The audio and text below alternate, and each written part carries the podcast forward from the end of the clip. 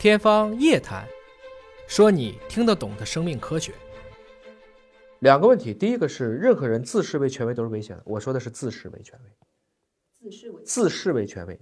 第二个问题，其他人认为我是权威，也有很多人认为我在胡扯。其实归根结底是在于你是不是出于技术向善的本心在传播知识。至于说我为什么反权威，是因为科学就是要否定。我讲的不是所有领域，我说的是科学领域。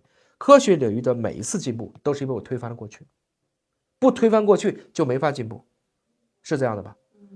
伽利略推翻了亚里士多德，牛顿是被爱因斯坦证明了你只是低速物体，爱因斯坦又被波尔的量子力学再一次所补充和颠覆。大家都是站在巨人的肩膀上，逐渐的把自己创造成了下一个巨人。这个过程中，我对我先贤的态度。他的精神，他的魂，我永远都要去学习。所谓站在巨人的肩膀上，然我爱我师，我更爱真理。如果我知道这件事是真理，我就要把它以我认为合适的方式拿出去，让大家去评价、去评议。退一万步来讲，今天我讲的知识都是在这一刻，基本上是我们说这个科学共同体。